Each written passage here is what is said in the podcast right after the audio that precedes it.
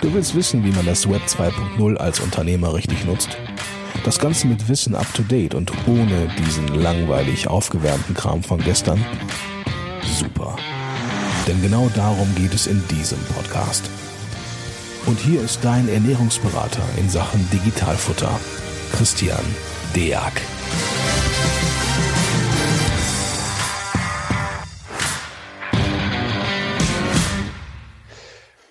Hallo und herzlich willkommen auf einer neuen Folge des Digitalfutter Podcasts. Gott sei Dank bin ich heute nicht alleine. Ich habe den äh, René Maurich da von Fastbill und den David Pohlmann von Bilby. Äh, vielleicht stellen wir uns einmal in der Runde kurz vor. Ähm, ich selber, ich mache es aber ganz kurz. Steuerberater, ich habe eine papierlose Kanzlei. Ja, soweit soll es bei mir auch schon gewesen sein. Also so ein bisschen, wenn ich über Steuern rede, ist es mir nicht ganz so fremd. Äh, stellt euch doch mal kurz vor, René. Ja, sehr gerne. Danke für die Einladung, Christian. Ähm, ja, ich bin René, äh, einer der Gründer von Fastbill. Wir beschäftigen uns schon seit, äh, ja, seit, einiger, seit einigen Jahren äh, quasi um das Thema, wie kann man äh, digitale Geschäftsmodelle ähm, und die Bürokratie dahinter zusammenbringen. Also Thema, wir haben mit der Rechnungsstellung angefangen, ähm, sind jetzt viel auch im Thema Buchhaltungsvorbereitung unterwegs und ähm, mein persönlicher sozusagen Antrieb ist immer das äh, Online-Business äh, leicht zu machen und Bürokratie eigentlich im Hintergrund äh, automatisch zu schaffen. Ja, äh, hallo auch von mir. Hallo Christian, äh, danke erstmal für die Einladung und danke René auch fürs äh, Connecten beziehungsweise hier mit in den Podcast mit reinholen. Ähm, mein Name ist David Pohlmann, ich bin einer der Geschäftsführer von äh, Bilby. Ähm, vielleicht ganz kurz zu Bilby. Bilby ist im Prinzip so eine Art ja, Schweizer Tas Taschenmesser für den, für den kleinen Online-Händler. Ähm, also alles, was irgendwie mit Prozessen, die nach dem Kauf anfallen, zu tun hat, ähm, schauen wir, dass wir das irgendwie vereinfachen können, automatisieren können, zentralisieren können und ähm, ja, genau, haben viele Schnittstellen zu Vor- und Nachsystemen, unter anderem auch zu Fastbill vom René. Und ähm, ja, bin gespannt, was wir heute so hier im Podcast hören und äh, besprechen werden. Ja, erstmal toll, dass du dich mit der, äh, mit der Branche des Online-Händlers beschäftigst. Ja, das ist bei uns in der Kanzlei immer, äh, obwohl wir darauf spezialisiert sind, ähm, ja, die Sache, wo wir doch immer noch am meisten von lernen. Äh, grundsätzlich denke ich auch die meisten Finanzbeamten auch. Äh, ist halt eine völlig neue, in Anführungszeichen, äh, Art und Weise, ein Geld zu verdienen. Was ich jetzt halt super interessant finde, ist einfach, dass es ähm, einfach fast jeder machen kann. Also ist ja keine Restriktion irgendwo dran. Du brauchst halt keinen Erlaubnisschein. Du kannst es einfach tun. Ähm, klar, gehen damit auch so ein paar Pflichten mit einher. Ähm, hatten jetzt in der Vergangenheit öfter auch mal den Dr. Roger Gobmann von, von mhm. Texto gehört. Ähm, mittlerweile auch hatten wir auch die eine oder andere Umsatzsteuer-Sonderprüfung, die man hat so begleiten durfte und noch festgestellt hat, dass die äh, Finanzämter hier noch relativ frisch besohlt sind, was das anbelangt. Ähm, aber du hast gerade schon so ein bisschen was angeschnitten. Äh, was macht Baby? Du hast äh, so toll gesagt, Schweizer Taschenmesser. Ähm, jetzt musste das so jemand wie mir, der gerade mal in der Lage ist, ein iPhone zu entsperren, kurz erklären. Äh, wie muss ich mir das vorstellen? Also ich habe jetzt einen Online-Shop ähm, und ihr dockt euch da jetzt von hinten ran und zieht euch Daten oder wie muss ich mir das vorstellen? Ja, genau. Im Prinzip ist es so. Also Bilby sitzt letztendlich so ein bisschen in der Mitte zwischen ja, Online-Shop oder zwischen dem, was, ja, wo der Kunde eventuell einkauft und dem Kunden oder eben irgendwelchen Behörden, Finanzämtern und Co. Und ähm, was wir eben machen, ist, wir hängen uns an alle Systeme, wo eine Bestellung stattfinden kann, ran. Das heißt, es kann ein Shop sein, es kann aber auch eBay, Amazon äh, oder ein Kassensystem sein und ähm, kümmern uns dann um alles, was nach dem Kauf an Prozessen irgendwie stattfindet. Das heißt, wir, wir gucken uns die Bestellung an, da muss meistens irgendwie eine Rechnung erstellt werden, es muss äh, unter Umständen ein Versandlabel erstellt werden, ähm, Lagerbestände müssen irgendwie abgeglichen werden zwischen Kanälen und alles, was eben so nach dem Kauf an, an Aufgaben auf den Händler zukommt und eben ganz speziell, wenn der Händler nicht nur im eigenen Online-Shop verkauft, sondern noch bei Amazon unterwegs ist und auf anderen Marktplätzen unterwegs ist und das Ganze irgendwie zusammenbringen möchte. Dafür ist Bilby eben äh, eine ganz gute Lösung. Und ähm, ja, eine, eine Gruppe, die meistens so ganz gut zu uns passt, sind neben den klassischen Händlern, also die irgendwie An- und Verkauf machen, ähm, vor allem so direkt, Direktvertriebler, Direct-to-Consumer-Brands oder, oder Hersteller. Das passt immer ganz gut zu Bilby. Also was ich schon mal ganz wichtig finde, ist, ihr schreibt auch eine Rechnung. Ja, also ihr seid in der Lage, eine Rechnung zu schreiben. So, und äh, ja. Äh, ist ja schon mal nicht, ähm, nicht selbstverständlich erstmal, dass sowas passiert. Also äh, finde ich schon mal äh, gut, dass man das zentralisiert aus einer Hand bekommt. Hat man bei euch die Möglichkeit, ähm, die Rechnung nach gewissen Kriterien auszugestalten? Also ähm, klar, 14c-Besteuerung ist für mich ein Stichwort, wenn es international wird oder ähm, dass ich ans Mausverfahren denke, ne, also elektronische Dienstleistung. Äh, das könnte man bei euch, wenn man sich da jetzt Stück für Stück reinfuchst, ja. äh, okay, also auch hinterlegen. Genau, also wir, wir, wir kommen halt so ein bisschen aus der ähm, wirklichen, der, der äh, René hat es vorhin schon so ein bisschen gesagt, der, die, ja, die, die Person, die sich irgendwie nebenberuflich mal so ein bisschen selber ähm, selbstständig macht, selber was herstellt, bisschen verkaufen möchte, also eher so aus dem Kleinst- und Mikrobusiness und dementsprechend waren auch die Anforderungen äh, an Bilby früher ganz andere als heute. Ja, früher war äh, Moss und Co. noch nicht wirklich ein Thema. Ja, da ging es erstmal um primär um kleine Unternehmer und dann irgendwann vielleicht mal Unternehmer, die irgendwie innerhalb von Deutschland äh, Umsatzsteuer ausgewiesen haben. Aber eben mit dem mit dem E-Commerce und Globalisierung von E-Commerce ähm, ist das jetzt halt einfach nicht mehr so. Ja, auch der kleine Unternehmer, der kleine Online-Händler hat plötzlich Herausforderungen, die früher nur irgendwie ein DAX-Unternehmen hatte oder so.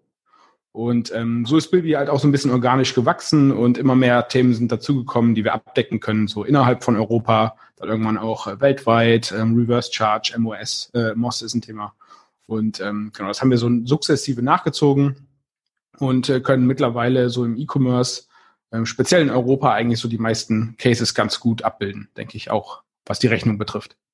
Ich finde das, ich finde das super spannend, was du sagst. Ne? Einerseits gibt es halt viele äh, so äh, so Mikroshops, wie du es gesagt hast. Mhm. Ähm, und auf der anderen Seite ähm, gibt es ja kaum noch Grenzen. Ne? Also wenn ich jetzt ähm, genau, ja. Äh, irgendwie äh, schönes Beispiel äh, hier diese diese Schutzfolien fürs fürs iPad irgendwie verkaufe, dann kann ich ja relativ einfach anfangen, aber kann ja eigentlich sofort weltweit verkaufen. Und ähm, also David, du siehst du da so einen Trend, dass das halt äh, irgendwie die Leute jetzt total leicht so einen Shop starten können? So, das wäre jetzt mal meine eine Frage. Und die zweite ist natürlich, äh, vielleicht auch mal an, an dich, Christian, was sind hier die, die, die, die Stolpersteine, wenn man sich, ja, man hat das Gefühl, es kann ganz, ganz einfach losgehen. Ich kann es nebenbei machen. Ne? Ja. Ja, also es ist tatsächlich so ein bisschen Fluch und Segen, glaube ich. Ne? Das Anfangen selber ist halt mittlerweile wirklich einfach, ne? egal ob es das, das Aufsetzen von einem Shop ist mit, mit ja, so SAS-Systemen wie, wie Shopify und Co., äh, wo man sich wirklich mhm. ähm, wie bei Netflix anmelden kann und hat dann in den nächsten äh, 20 Minuten seinen Shop online mit ein paar Produkten. Auch das Thema Payments und selbst ja rechtliche Themen, Rechtstexte und Co. Das ist alles irgendwie heute as a Service verfügbar und äh, für einen Zehner im Monat kann man da ähm, gefühlt zumindest äh, mal direkt seinen, seinen Shop online stellen. Und ähm, ich glaube, problematisch oder schwierig wird es dann halt, äh, wenn der erste Verkauf kommt und wenn dann der erste grenzübergreifende Verkauf kommt. Und ähm, Christian, das weißt du wahrscheinlich besser als ich, dass dann irgendwann äh, im Januar äh, spätestens die, die Händler alle angerannt kommen, weil ähm, ja das letzte Jahr eben vielleicht doch nicht ganz so sauber abgewickelt wurde, wie man sich das vielleicht am Anfang erhofft hat. Ja, grundsätzlich ist das immer so, wenn Leute, alles, was so mal so eben geht äh, und was mal so eben so leicht geht, ich habe das mal in einem vergangenen Podcast gesagt, dass je leichter ihr im Internet euer Geld ausgeben oder einnehmen könnt, äh, desto schlimmer wird es eigentlich hintenrum. Ja, ähm, ist eigentlich traurig äh, tatsächlich, ja, dass, dass man heutzutage ein PayPal und eine Kreditkarte oder was auch immer äh, nicht mal eben so einbinden kann, es sei denn, man hat beispielsweise ein Tool wie Fastbill, die, die sind uns ja immer Lichtjahre voraus, als, als, als ja mal die Software, mit dem wir Steuerberater arbeiten, aber das wird dann alles rückwirkend aufgearbeitet immer und dann könnte es dann hinterher einfach auch mal für hohe Kosten sorgen, wenn ich das nachträglich alles aufarbeite, nicht einbinden kann, dann händisch machen muss und wenn dann vor allen Dingen irgendwann mal äh, beispielsweise bei Fastbill kannst du ja, hast du ja so ein tolles Dashboard, dass du relativ schnell siehst, wo du stehst. Das finde ich bei diesem ganzen aus unserer Sicht gesehen äh, Drittanbietern eh klasse, weil das haben wir alles nicht. Äh, also quasi so eine unterjährige und tagesgenaue BWA, mhm. da hätte man ja schon theoretisch die Möglichkeit, ja, mal ein Drittel zu nehmen und sich das schon mal zurückzulegen. Und das passiert oft nicht. Ähm, ja. Äh, und früher war es wenigstens noch so ein Gang zum Gewerbeamt, ja, wo du eine Unterschrift geleistet hast und wusstest, du tust jetzt hier irgendetwas. Und wenn ich das höre, dass du das heute sonntags, nachmittags mal eben weltweit verkaufen kannst, wenn du halt den Nachmittag rum hast, äh, kann das natürlich schon dafür sorgen, wenn du dich noch nie mit Steuern beschäftigt hast, dass du denkst, dass auch alle automatisch auf dich wiederum zukommen und dich im Vorfeld über irgendetwas informieren oder warnen. Und das passiert halt nicht. Und ja. Ähm, das ist äh, meines Erachtens so das größte Problem. Das ist so, als wenn du einem kleinen Kind ein Feuerzeug gibst. Kann gut gehen oder halt eben auch nicht. So. Ähm, Naja, und bei Startups, äh, die mal eben, äh, René hat das vorhin so, so ein Beispiel genannt, ja, also mal alle Leute, die jetzt mal eben kurz explodieren können, da hast du grundsätzlich immer folgendes Problem, dass die einfach ihre Steuernachzahlung nicht leisten können und wenn die dann zur Bank gehen und sagen, ich hätte ganz gern Kohle für die Steuern, ähm, dass sie nichts bekommen, weil Steuern halt keinen Gegenwert hat und dann hast du ein gut laufendes Unternehmen, was man sich ja wünscht, hast aber falsch angefangen, dich zu sehr auf Prozesse oder auf IT nur konzentriert, hast das Thema Steuern so ein bisschen verdrängt, was ich auch verstehe, äh, weil man da einfach keine Lust drauf hat vielleicht. Und dann macht es halt Klatsch und dann ist eine gute Idee schon direkt wieder kaputt und insolvent nach so im Schnitt drei Jahren. Ne? Also muss ja nicht, aber das, das Risiko sehe ich halt dabei. Ne? Also ähm, wenn man jetzt halt nach, einem, nach einem deutschen Phänomen, ne? Ja. die, die Erfolg äh, belastet. Ja. Äh, wenn du richtig Erfolg hast, dann gehen die Probleme erst richtig los. Ne? Ja, also äh, klar. Und äh, sag mal, oftmals ist ja eine Sache des Bewusstseins. Wenn ich halt weiß, da gibt es noch irgendwas, ähm, das ist im Steuerrecht eigentlich so mit das Schwierigste. Ähm, wir im Steuerrecht sagen immer, du musst halt nicht auswendig können, du musst nur wissen, wo es steht. Aber das bedeutet auch, dass du erstmal weißt, dass es da ein Problem gibt. Ähm, und, das reicht ja schon. Du hast ja kein Schmerzempfinden. Du machst den Job auf. Ich stelle mir das so vor, noch nie gemacht, aber ich stelle mir vor, du hast den irgendwann fertig und das läuft alles vollautomatisch. Dann bist du erstmal stolz, ja, und dann hast dein eigenes Baby, was von sich aus rund läuft. Alles super. Ja, und dann musst du dich mit Steuern beschäftigen. Das ist natürlich pff, nicht so, so ein Upturner am Ende wahrscheinlich, ja. ja. Und das können wir auch verstehen. Ja, also ähm, naja, alles gut. Wer sind ich denn so? Ich finde es äh, ganz spannend, was du gesagt hast, eben, dass die, ähm, die Komplexität so im beim Thema Steuern oder Finanzen eigentlich so ein bisschen antiproportional zur restlichen äh, Komplexität ist im E-Commerce. Also wir, ja. für uns ist ja das Thema Rechnung und Steuern und Co. ist so, so ein Part, aber auch ähm, das Thema Logistik und Versand und Warenwirtschaft ist ja auch was, was wir irgendwie abdecken und ähm, es ist tatsächlich so ein bisschen so, ne? Der Händler, der jetzt ganz klassisch in Deutschland ähm, in der Lagerhalle oder in der Garage seine Produkte hat und äh, die selber per DHL und Co. verschickt. Mhm. Ähm, für den ist das, das steuerliche Thema echt am einfachsten. Ja. Und desto mehr äh, Prozesse ihnen im, im diesen operativen Themen abgenommen werden, egal ob es jetzt losgeht mit Fulfillment über Amazon oder dann ja. sozusagen das, das ganz andere Extrem im Dropshipping aus China oder so, umso komplizierter wird es dann halt ähm, im Hintenrum mit, mit Rechnungsstellung und äh, Steuern. Finde ich eigentlich ganz, Ganz spannend, ja. Und ja, oder nimm dir den Jungen, der ähm, seine Handy-Apps verkauft, ja, ja, und dann eben über Weihnachten ein Vermögen verdient, weil er irgendwo aus der Welt irgendwie Geld einsammelt. Ja, da ja. wird meine Buchhalterin direkt erstmal sagen, super, freue ich mich ja für dich, aber hast auch eine Rechnung dafür, ja. Die gibt's ja. nicht. Ja, also dann fängt, damit geht's ja schon irgendwo weiter. Also ähm, wenn ich euch jetzt so ein bisschen ein, also aus untersteuerlicher Sicht gesehen ist es so, ich habe entweder eine, eine Lieferung oder eine sonstige Leistung. Du hast, wenn ich hier jetzt richtig verstanden habe, ihr seid auf Thema, also ihr könnt das Thema Lieferung äh, abwickeln. Genau. Ähm, sonstige Leistung auch oder ist das äh, erstmal nur Lieferung? Ähm, nee, das ist erstmal nur Lieferung. Also das ist auch so ein bisschen die Abgrenzung zu, zu Fastbill und Co. Also wir sehen uns jetzt nicht als wirkliche, als klassisches Rechnungstool. Ne? Und ja. man kann auch in Bilby jetzt händisch manuell irgendwie mal eine Rechnung erstellen oder eine Bestellung anlegen oder so. Ähm, das ist aber nicht wirklich komfortabel. Und wir sagen jedem, der, ähm, weiß ich nicht, 50 Prozent oder mehr seine Umsätze eben nicht automatisiert über einen Shop, über einen Marktplatz und Co. bezieht, dass da Bilby auch nicht die, die richtige Lösung für ist. Also wir sind wirklich okay. so ein Prozesstool für hohen Durchsatz gemacht und ähm, für Automatisierung und nicht um jetzt da irgendwie, weiß ich nicht, der, der Dienstleister, der vielleicht nebenbei noch einen Online-Shop betreibt, da so ein bisschen die Arbeit abzunehmen. Da passen andere Tools dann, glaube ich, einfach besser. Ja. Also ich will noch mal ganz kurz eine Frage dazwischen. Ähm, wir haben jetzt ein paar Mal das Wort Automatisierung auch gehabt. Ähm, das finde ich super spannend, weil wir, wir haben ja, grundsätzlich reden wir ja von Digitalisierung. Ähm, das heißt, ähm, wir wollen Prozesse nicht mehr papiergebunden haben. Wir wollen vielleicht irgendwo auch Schnittstellen oder, oder webbasierte Systeme oder Apps benutzen, um, um irgendwelche Prozesse irgendwie abzuwickeln. Ähm, aber heute ist ja das Thema gar nicht mehr unbedingt ausreichend. Also wir haben ja auch damals mit einer Online- Rechnungsstellung angefangen, wo man als irgendwie als Freelancer seine Leistung reingetippert hat und äh, dann hat man irgendwie auf den Knopf gedrückt und dann ist das ähm, dann ist das irgendwie rausgeschickt worden. Ähm, das reicht ja heute bei weitem nicht mehr. Heute geht es ja wirklich darum, dass im Hintergrund die Maschine arbeitet ähm, und dass die Dinge idealerweise ja von ganz alleine passieren. Ja, sei es, weil es eine große Masse gibt, ist das ist ja eigentlich die Besonderheit beim E-Commerce. Ähm, äh, oder weil man einfach ja einfach sagt, was ich nicht mehr selbst machen muss in meinem Business, das, das, das lasse ich halt automatisieren. Hm, was ich halt da, da sehe, ist, ist ja, Automatisierung heißt ja hohe Wiederholung und wenn da ein Fehler drin ist oder irgendeine Art von Risiko, dann riskiert man ja, dass man dieses, dieses Problem auch automatisiert ähm, und, und hoch wiederholen lässt. Ähm, wie seht ihr das? Also klar, kannst du ja jetzt äh, bei Steuern sehen oder bei Logistik. Wo, wo seht ihr die größten, äh, die größten Herausforderungen bei diesem Automatisieren?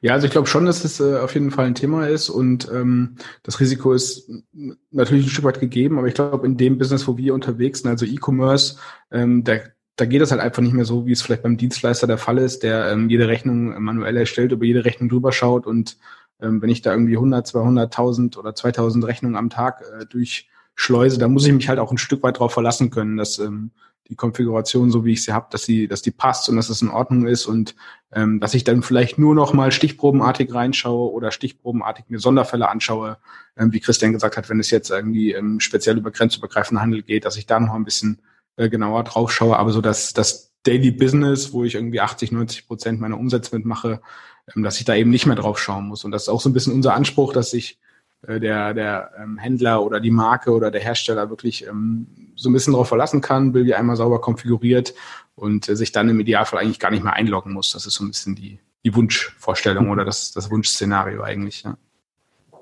Das ist ja, was, was kommt bei euch da hinten raus an äh, aus der Automatisierung? Ist, ist das, ist das äh, mehr positiv oder mehr äh, schwierig, was, was ihr aus der Automatisierung bekommt?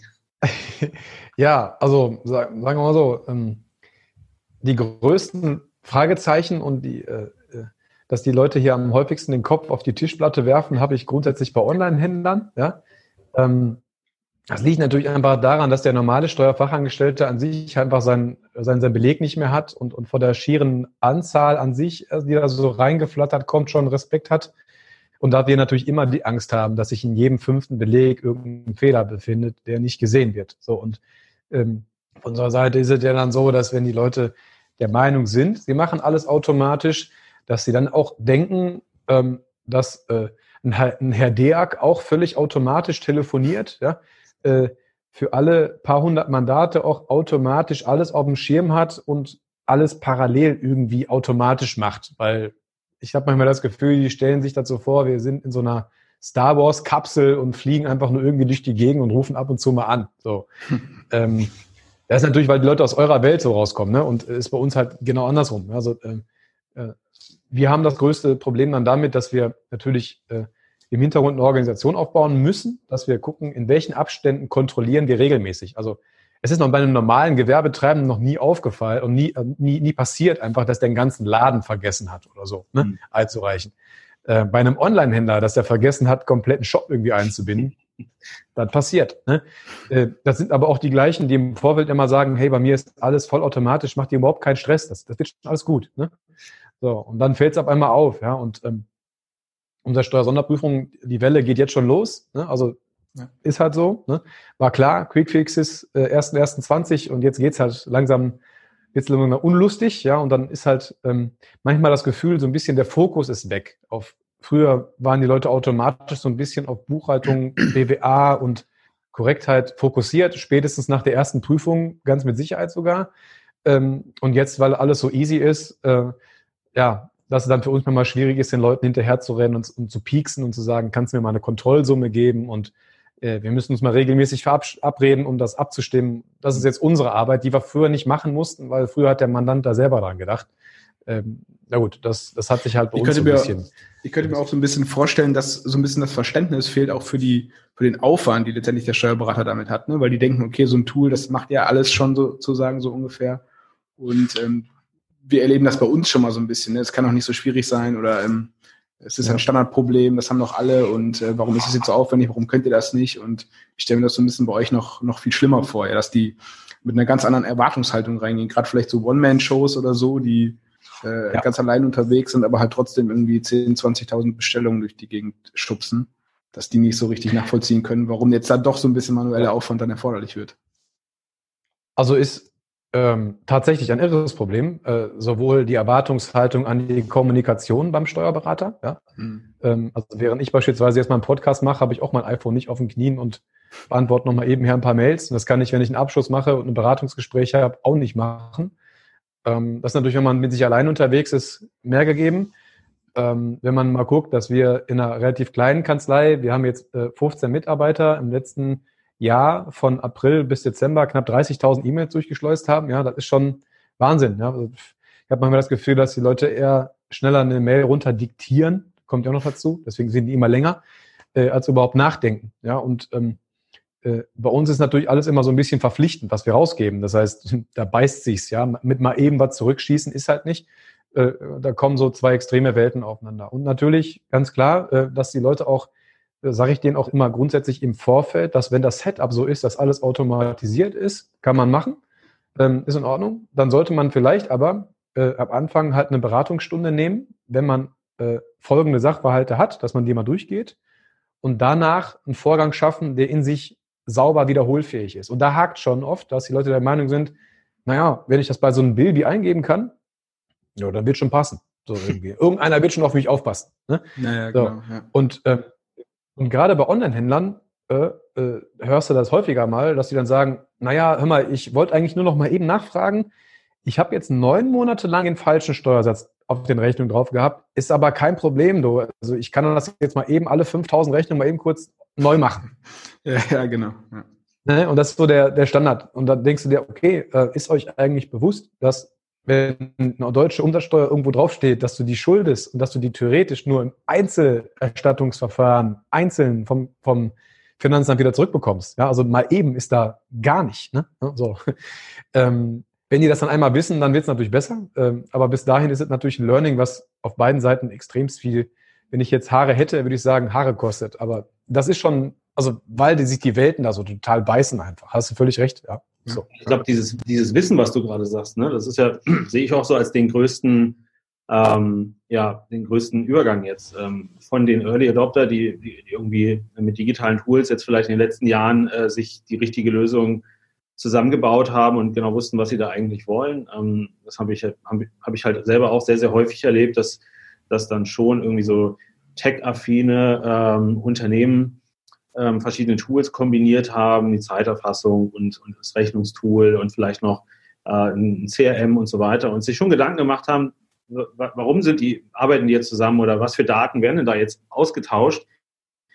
Und auch verstanden haben, was dahinter passiert. Ähm, jetzt sind wir, glaube ich, an der Schwelle zu dieser Massen, ähm, zu, zu, diesem Massenmarkt, wo, wo alle jetzt reinströmen in die Digitalisierung. Und äh, ich glaube, da, da ist das Wissen und das, sich damit auseinanderzusetzen, was können die Tools eigentlich im Austausch oder in der, sozusagen, wenn man die zusammen bastelt, ja, da gibt es ja so Tools wie, äh, wie Zapier und, und jetzt auch jedes äh, Buchhaltungstool hat irgendwie 50 Schnittstellen und da klickt man sich was zusammen und erwartet, dass irgendwas auf, auf eine bestimmte Art und Weise richtig funktioniert.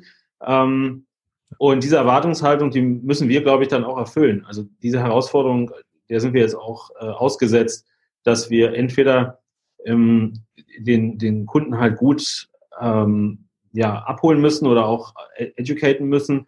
Wie funktioniert das jetzt eigentlich oder was hast du da jetzt eigentlich gerade aktiviert?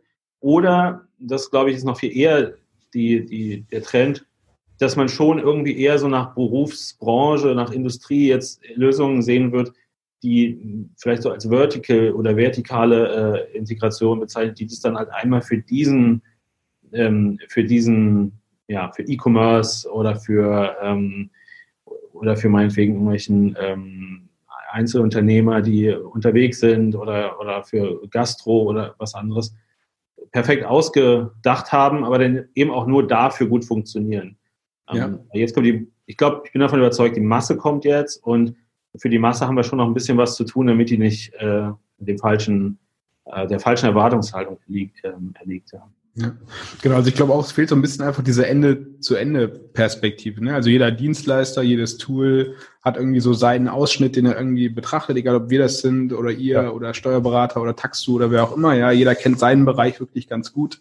Ja. Ähm, das Problem ist halt, dass der, dass der, ähm, dass der Händler oder der Online irgendwie was verkauft, muss halt alle irgendwie in der Kette sehen und muss so den ganzen Prozess sich anschauen. Und ähm, ja, da fehlt es momentan, glaube ich, einfach echt so ein bisschen an so einem einem Blueprint oder irgendwie eine, einem Fahrplan, den jeder Händler so ein bisschen nachmachen kann. Ne? Ja, deswegen habe ich das Label äh, Digitalfutter ja auch, um, also auch ins Leben gerufen, äh, weil genau das äh, haben wir grundsätzlich bei allen Mandaten, wo wir Sachen elektronisch ähm, übermittelt bekommen haben, irgendwann relativ schnell festgestellt, dass jeder immer denkt, es läuft alles äh, und dass die sich gar nicht bewusst sind, dass meistens äh, die eine Berufsgruppe mit der anderen kaum spricht Ähm, und das ist halt total schade, weil grundsätzlich, äh, äh, also meine Mandanten wissen bei mir ganz klar, beispielsweise, ich habe überhaupt kein Interesse daran, an, äh, an Buchhaltung jetzt mein Geld zu verdienen. Für mich ist das eine Sache, ich bin zwar Buchhalter, ja, auch gelernter Steuerfachangestellter, aber ich hasse Buchhaltung. Also irgendwann muss das einfach verschwinden, so ganz weg. Ähm, und wenn man das dann weiß, dann glaubt man demjenigen auch, wenn er sagt, pass mal auf, ich würde mir einfach eine Stunde buchen, dann nimm dir ein Tool. Ne? Wir haben mit den Jungs schon mal gesprochen, wir wissen, wo die Stärken und die Schwächen sind und dann, dann läuft das, dann, dann ist in Ordnung.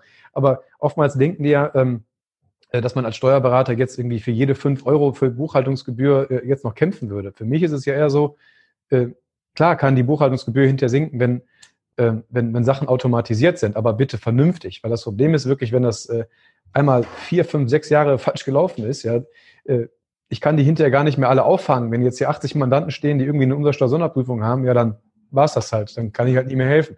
Und ähm, das ist im Endeffekt äh, immer nur eine Sache, die man am Anfang halt sich so eingestielt hat. So, und das ist halt ein Riesenthema. Ähm, und wenn man dem Mandanten klar auf den Kopf sagt, so mache ich jetzt beispielsweise, äh, gesagt, pass mal auf, Kollege, kannst du alles machen, aber am Ende des Tages haftest du selber. Ne? Wenn du mir was einspielst und dir keinen Rat von irgendjemandem holst, dann musst du am Ende des Tages dafür auch selber haften. Ich werde nicht hingehen und alles automatisieren, alles blind einspielen äh, wenn ich einen Online-Händler habe, der ein paar tausend Rechnungen pro Monat hat, wie soll ich das denn machen? Ne? Und dann am besten pauschal 50 Euro im Monat für die Buchhaltung. Das funktioniert nicht. So. Ähm, wenn er das denn weiß, äh, dann hat er ja die Wahl, äh, was er macht. Und dann achtet er vielleicht auch ein bisschen mehr darauf, wie schreibe ich meine Rechnungen? Habe ich ein Problem mit dem Ausland? Gibt es eine 14c-Besteuerung? Habe ich Schwellenwerte? Habe ich ein FBA? Einfach, dass er das weiß. Und dann kann er sich selbst entscheiden. Dann kann er, wenn, wenn das dann alles rund läuft, dann können wir auch blind einspielen, weil meine Kanzlei beispielsweise ist auch darauf spezialisiert, genau das zu tun. Das ist auch völlig in Ordnung. Mhm. Ähm, aber genau das ist, glaube ich, so ein Prozess. Ich habe mit dem René damals vor, haben gesagt, wir haben halt irgendwann haben wir mehrjähriges, haben wir mal angefangen, ja, und unterhalten, was sicherlich auch relativ neu für die Branche halt war. Und finde ich einfach total schade, ähm, und kann ich auch nur jeden ermutigen, der zuhört, das öfter vielleicht mal zu machen, weil es einfach gut ist, äh, zu verstehen, wo auch die Probleme auf der anderen Seite sind. Wenn jeder nur sein Bunkerdenken hat, kommen wir halt im Endeffekt nicht weiter. Ne? Also da gebe ich dir ja. äh, vollkommen recht. So, ne? ja.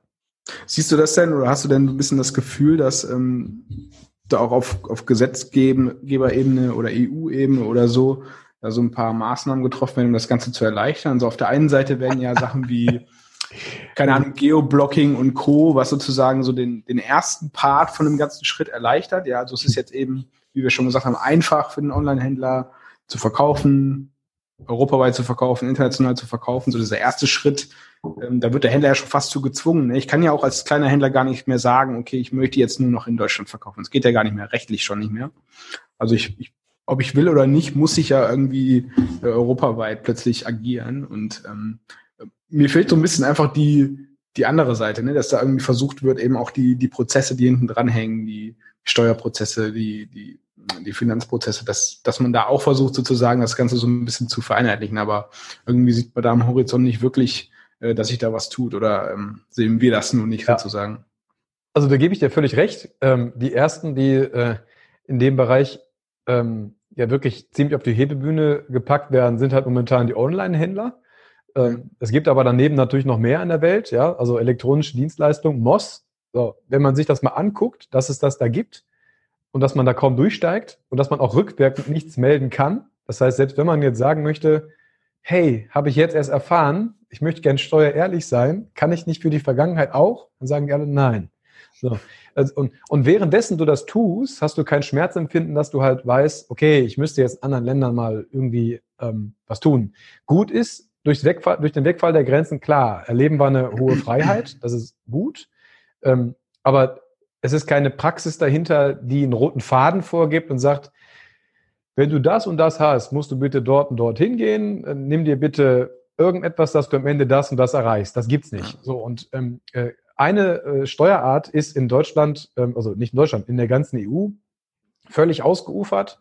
Das ist halt die Umsatzsteuer. Ja, die war früher eine der schönsten Steuerarten in der Steuerberaterprüfung, ja, weil da ging es immer nur mit dem Pfeil hoch und runter und einmal links nach rechts, Ende. Da gab es halt nichts mit B2B und B2C und. Also und mittlerweile ist das Umsatzsteuerrecht einfach, das ist gar nicht mehr, dass das irgendwie relativ schön senkrecht geht, das geht direkt so mit den ganzen Verhaltensmustern, die man da so anwenden kann. Und das Schlimmste ist halt auch mit ähm, herben Strafen und herben Sanktionen einfach, weil es die wichtigste äh, Einkunftsquelle definitiv, also in Deutschland ist. So, und, und das wissen halt viele nicht und konzentrieren sich darauf nicht und dann knallt es. Und das ist halt extrem schade, weil ähm, man kann halt viel machen und das geht auch. Man muss halt nur äh, ein Setup bauen, dass es auch funktioniert. Nimm dir den Online-Händler, da gibt's, wenn man jetzt weiß, wo man hin muss, also beispielsweise jetzt, man ist jetzt bei euch und man möchte sich jetzt im Ausland melden, ähm, hat er ja vielleicht die Möglichkeit, sich jetzt an dich zu wenden und du könntest zumindest einen Kontakt herstellen oder so, sag ich mal. Kommen wir vielleicht gleich noch drauf.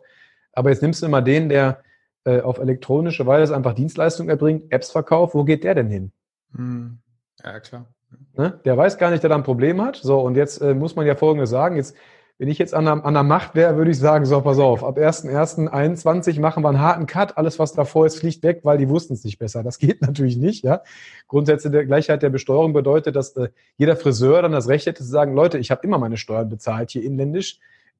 Ich konnte auch nicht sagen, ich wusste es nicht. Ne? So, also werden die Sachen auch hart eingetrieben. So, und ähm, wenn man das halt weiß, muss man sich halt ähm, ja, als Pionier so ein bisschen vorwärts bewegen. Und da hast du halt das Problem, dass es die ausgelatschten Wege noch nicht gibt. Wie ist es denn beispielsweise mit einem Online-Händler bei euch, der international handelt? Was macht ihr denn mit dem? Könnt ihr, sag ich jetzt mal, Schwellenwerte überwachen und, und, und, und Kontakte? Genau, wir können Schwellenwerte nicht äh, überwachen. Das ist eher so ein Tax-to-Thema tatsächlich momentan. Ja. Und ähm, was wir halt, oder Bilby ist immer so ein bisschen darauf angewiesen, dass der entweder der Steuerberater vom Händler oder der Händler selber Bild mit den richtigen Informationen füttert. Das ist so ein bisschen das, äh, das Prinzip. Ja, und wenn eben Bilby richtig gefüttert ist mit den richtigen Informationen, sprich, ich habe ähm, jetzt die Lieferschwelle nach Österreich überschritten, irgendwie, ähm, dann können wir das korrekt auswerten, können entsprechende Rechnungen korrekt erstellen. Ähm, und ähm, das funktioniert alles sozusagen. Und wir erkennen, ähm, ist es ein B2B-Geschäft, ist es eine innergemeinschaftliche Lieferung, solche Themen, das, das können wir alles erkennen und korrekt erstellen, wenn eben Bilby korrekt gefüttert ist mit den richtigen Informationen und ähm, auch der, der Käufer natürlich auch seine Informationen korrekt äh, hinterlegt hat. Ne? Wenn er jetzt irgendwie seine Watt-ID vergessen hat, dann geht's halt nicht so zum Beispiel. Ja. Und ähm, deshalb sind wir immer so ein bisschen darauf angewiesen, dass der Händler ähm, ja, Bilby korrekt einstellt. Und das ist auch so ein bisschen so eine Challenge äh, für uns tatsächlich, ähm, weil das auch der Händler natürlich nicht immer so, so sieht oder wahrhaben will ne? und sich dann wundert, warum jetzt eben was nicht richtig funktioniert. Ähm, und ähm, ja, oftmals auch so ein bisschen zu Diskussionen natürlich führt. Und es ist letztendlich schade. Und ähm, wir versuchen meistens immer so ein bisschen den Steuerberater mit ins Boot zu holen, gerade wenn es um Neukunden geht. Ähm, dann versuchen wir denen schon zu sagen, okay, nehmt euch einen Steuerberater, guckt zusammen die Bilby-Konfiguration an, guckt euch äh, an, was, was müsst ihr wo hinterlegen. Ähm, es gibt, wie ich schon gesagt habe, es gibt auch einen Shortcut direkt zu Datev, äh, wo entsprechende Konfigurationen vorzunehmen sind. Und wir empfehlen das eigentlich immer irgendwie mit dem Steuerberater ähm, an der Hand zu machen und nicht irgendwie selbst da rumzuklicken oder irgendwie per per Forum oder, oder Facebook-Gruppe irgendwie so ein bisschen zu versuchen herauszufinden, was ich, was ich wie einstellen muss. Und ähm, genau, darauf sind wir halt angewiesen. Und ähm, wenn das eben nicht richtig ist, dann, dann können wir halt auch keine richtigen Rechnungen erstellen. Ja, ja klar.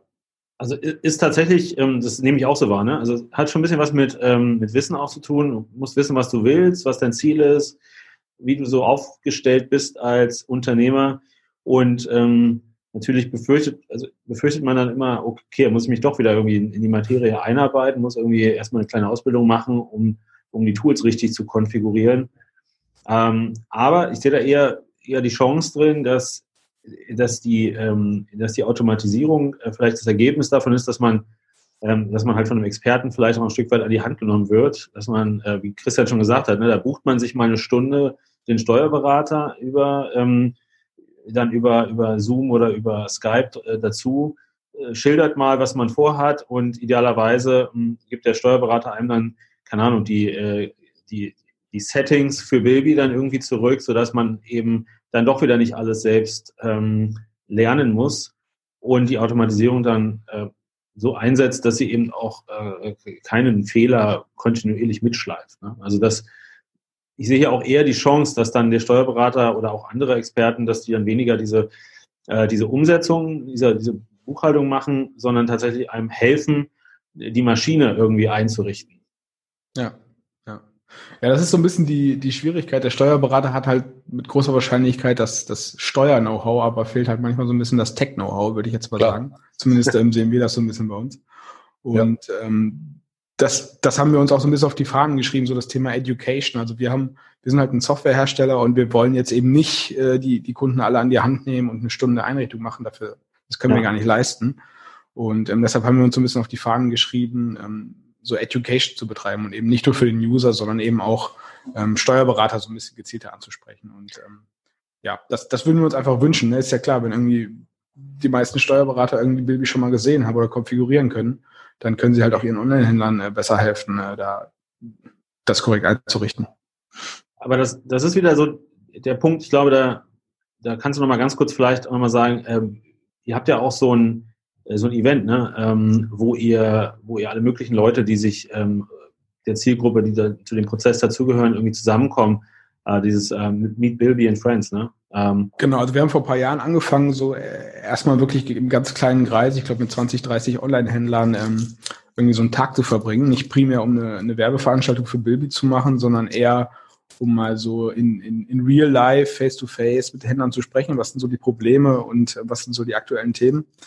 Und ähm, das hat sich aber dann herauskristallisiert, dass es halt keinen Sinn macht, so als, als Bilby alleine mit denen zu sprechen, sondern wir versuchen jetzt wirklich ähm, viele Partner damit ins Boot zu holen. Das ist jetzt inzwischen eher, deshalb auch mit Bilby and Friends, ähm, nicht, nicht so eine reine User-Veranstaltung, sondern wirklich so eine ähm, E-Commerce, Dienstleister und, und Händler-Veranstaltung, würde ich mal sagen, wo wir einfach versuchen, so die unterschiedlichen Bereiche an einen Tisch zu bringen, halt vom Versender, Fulfillment-Dienstleister ähm, über Buchhaltungstools und ähm, genau so, so Taxdus und, und Kurs dieser Welt, genau.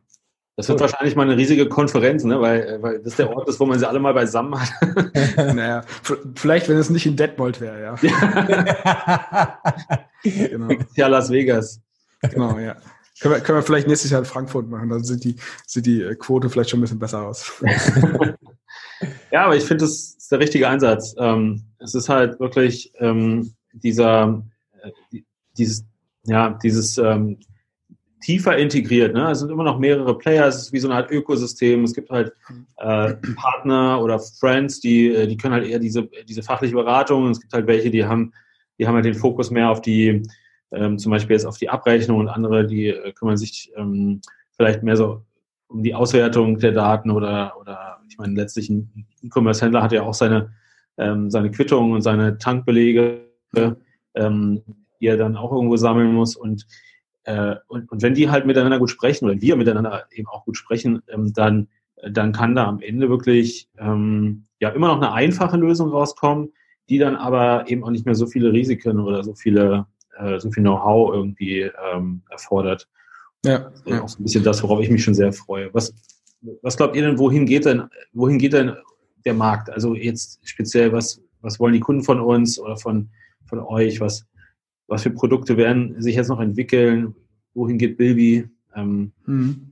also was ich ähm, ist jetzt nicht so ein reines, reines Steuerthema, aber wo wir momentan wirklich einen ziemlichen Schub sehen, ist bei diesen Direct-to-Consumer-Brands, ne? also wirklich Eigenmarken, Hersteller ähm, und so diese, um einfach die Wertschöpfungskette wieder so ein bisschen zu eliminieren in Zeiten von Amazon, eBay und Co ähm, dass es eben nicht 27 Unterhändler gibt, äh, die irgendwie voneinander kaufen und, und verkaufen, sondern ähm, ja, dass so ein bisschen wieder die, die Marke im Vordergrund steht, vielleicht auch so ein bisschen wieder das, das Qualitätsthema im Vordergrund steht.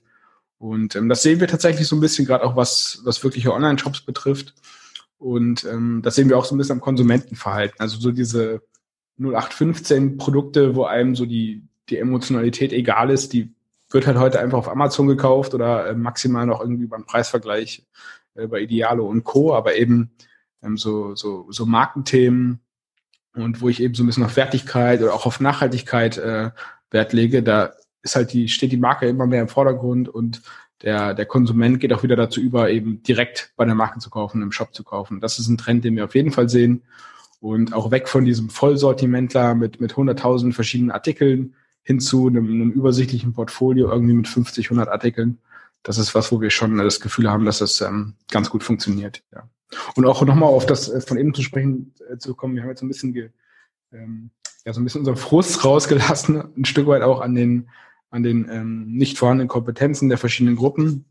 Und aber es gibt ja auch Händler, die das tatsächlich schon relativ gut machen. Ja. Und ich glaube auch wichtig, dass man sich da so ein bisschen austauscht, auch als, als neuer Händler vielleicht, sich so ein bisschen ähm, die, die, die Vorbilder sucht oder die, die Händler, die eben auch als One-Man-Show oder mit einer Handvoll Mitarbeitern unterwegs sind und eben den Prozess vielleicht schon sauer haben und erfolgreich ähm, da schon unterwegs sind. Und ähm, ja, ich glaube, dass, dass viele davon auch wirklich bereit sind, so ein bisschen ihr, ihr Wissen zu teilen. Ja, ist eigentlich mittlerweile schon so ein Community-Gedanke, habe ich das Gefühl, der da so ein bisschen wieder, wieder entsteht.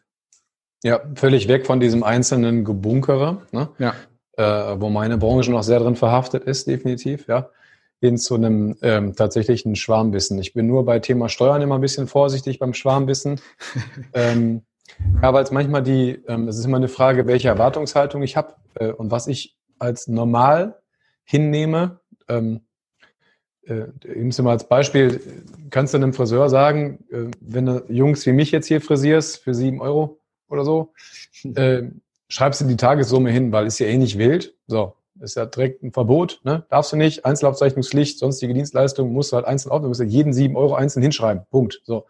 Äh, bedeutet in der Prüfung beispielsweise, einmal wirst du kaputt geschätzt und einmal halt eben nicht. So, und ja. ähm, äh, aus, aus einem lapidaren Ding, wenn du jetzt halt nicht weißt, woher das kommt, äh, wird ein Schwarmwissen nichts bringen, weil grundsätzlich äh, das Grundsetup so zu verstellen, dass eine ganz andere Antwort dabei rauskommt, äh, ist bei uns halt relativ schnell. Das heißt, ähm, äh, gibt halt schon vergleichbare Mandate, klar, Online-Händler, aber auch schon mit vielen Facetten, wo es dann knallen kann. Ja, klar. Ja. Beispiel mit den Rechnungen, mal eben, ne? mal eben 5000 Rechnungen oder so, mal eben neu machen. ja, das wird ja. dann ja. im schlimmsten Fall gewesen sein mit der Bettruhe, bin ich mir relativ sicher. Ähm, so, und ähm, grundsätzlich äh, also finde ich das klasse, wenn man, wenn man untereinander äh, sich ein bisschen verzahnt. Und René, du hast gefragt, wo es hingeht. Also ja. ich persönlich nehme das bei uns so wahr. Ähm, ich bin, glaube ich, der Einzige, der hier wirklich noch tagtäglich in meine Kanzlei fährt. Ja, und ähm, wahrscheinlich, weil ich doch noch irgendwie der Oberspieß als Steuerberater bin, ich weiß es nicht. Aber alle anderen, inklusive meiner äh, Mitarbeiter, arbeiten halt fast täglich irgendwie remote. Und äh, ähm, ich bin schon stolz, wenn ich meine Rechnung alle online einscannen kann, aber fahre trotzdem wie ein Gewohnheitstier immer hierhin. Ähm, aber ich glaube, dass sich das einfach irgendwann komplett zerschlagen wird, dass man irgendwann halt nur noch per wirklich komplett, wie es bei euch in eurer Branche auch wahrscheinlich schon völlig, orts, äh, völlig üblich ist, ganz ortsunabhängig arbeiten kann und dass sich dadurch einfach mehr Schwarmwissen und mehr Gruppierungen einfach ergeben und ähm, ja, dass die Effizienz aber immer mehr zunehmen muss, einfach weil die IT-Kosten einfach immer mehr steigen, weil egal wen man so einbindet, ist die Kosten steigen einfach, ja. Äh, und dann muss es am Ende des Tages auch sauber laufen. Und ich glaube einfach, dass es dann immer mehr dazu kommt, dass du ein Initialgespräch mit irgendeinem guten Berater brauchst und der dann einmal sagt, so jetzt in die Richtung und am Ende des Jahres gucken wir nochmal, ob du die Richtung auch gehalten hast, dass sich da beispielsweise auch eine Art Berufs, ähm, äh, bei, mein, bei, meiner Branche ergeben wird irgendwann. Wahrscheinlich sogar nicht nur irgendwann, sondern relativ kurzfristig. Ähm, ja, also glaube ich, dass das sein wird. Ja, ich äh, glaube, wir haben den einen oder anderen Jogger schon äh, ja, also länger laufen lassen als normalerweise. Ähm, daher ähm, habt ihr noch irgendwas am Ende, was ihr unbedingt noch loswerden wollt? Also wie schön ihr, also wie gut ihr Steuerberater findet, finde ich beispielsweise klasse. Ja, würde mich total freuen. Also ich finde es auf jeden Fall cool, dass es jetzt ähm, neben, neben euch zumindest immer mal wieder am Horizont so, so Steuerberater gibt, die sich eher so ein bisschen Thema Digitalisierung verschreiben. Und ähm, ich glaube, das ist eine Entwicklung, die, die sich hoffentlich auch in den nächsten Jahren, es gibt ja auch irgendwie irgendwann mal eine neue Generation Steuerberater sozusagen. Und ähm, ich hoffe mal, dass sich dass sich da so ein bisschen noch was tut und einfach so die Entwicklung so ein bisschen schneller vorangeht und ähm, wir einfach mehr und mehr von diesen, äh, diesen äh, Steuerberatern finden in Deutschland sozusagen. Ja. Ja, ich finde es ich find's super, wenn Steuerberater, aber auch alle anderen ähm, Player auf dem Markt ähm, auch verstehen, dass man miteinander äh, im Austausch stehen sollte. Ja. Äh, dass man nicht ähm, jetzt äh, Business, wie man es jetzt vielleicht im Fall Steuerberater seit Jahrzehnten gemacht hat, einfach weitermacht und im Grunde äh, wie so Art Taktgeber da agiert, sondern dass man auch ein bisschen äh, schauen muss, ähm, wo steht eigentlich der Kunde? Wie wir jetzt schon ein paar Mal gesagt haben, ja, es ist die schöne neue Welt. Jeder fängt erstmal an das heißt, ist dann auch wichtig, auf den eingehen zu können, aber eben auch mit was für Schnittstellen äh, sind wir überhaupt gesegnet. Ja, ist jetzt nicht so, ähm, kann mal ein Liedchen von singen, dass, äh, dass jedes äh, Tool auf die beste Art und Weise mit einem anderen Daten austauschen kann. Das heißt, man muss schon ein bisschen daran auch arbeiten, was wird gebraucht, welche Use Cases sind wirklich wertvoll. Ja, also ähm, das halte ich für, für den wichtigen Appell an der Stelle auch. Ich, ich finde das ähm, wie gesagt, Christian, du äh, bist da ja ganz vorne dabei. Aber das braucht, da, da brauchen wir noch ein paar mehr ähm, in Deutschland, die auch so denken, sodass das sich eben auch etablieren kann und eben möglichst dann am Ende viele Branchen sagen, hey, ich habe jetzt hier eine Lösung, die ist auf mich zugeschnitten und der Steuerberater, der kennt sogar die Tools, die ich da benutze. Ja, genau. Ja, super. Okay. Ja, Jungs, dann erstmal danke für eure Zeit. Hat mir äh, viel Spaß gemacht. Äh, wie gesagt, ich hoffe, dass der eine oder andere jetzt wegen der Joggingrunde nicht direkt liegen geblieben ist und bis zum Ende durchgehalten hat. Ähm, ja, vielleicht sehen wir uns ja nochmal wieder in der Konstellation. Würde mich auf jeden Fall freuen. Sehr gerne. Und ich sage an der Stelle erstmal nochmal Danke in die Runde und bis zum nächsten Mal. Ja, bis dann. Danke auch. Ciao. Bis bald. Tschüss.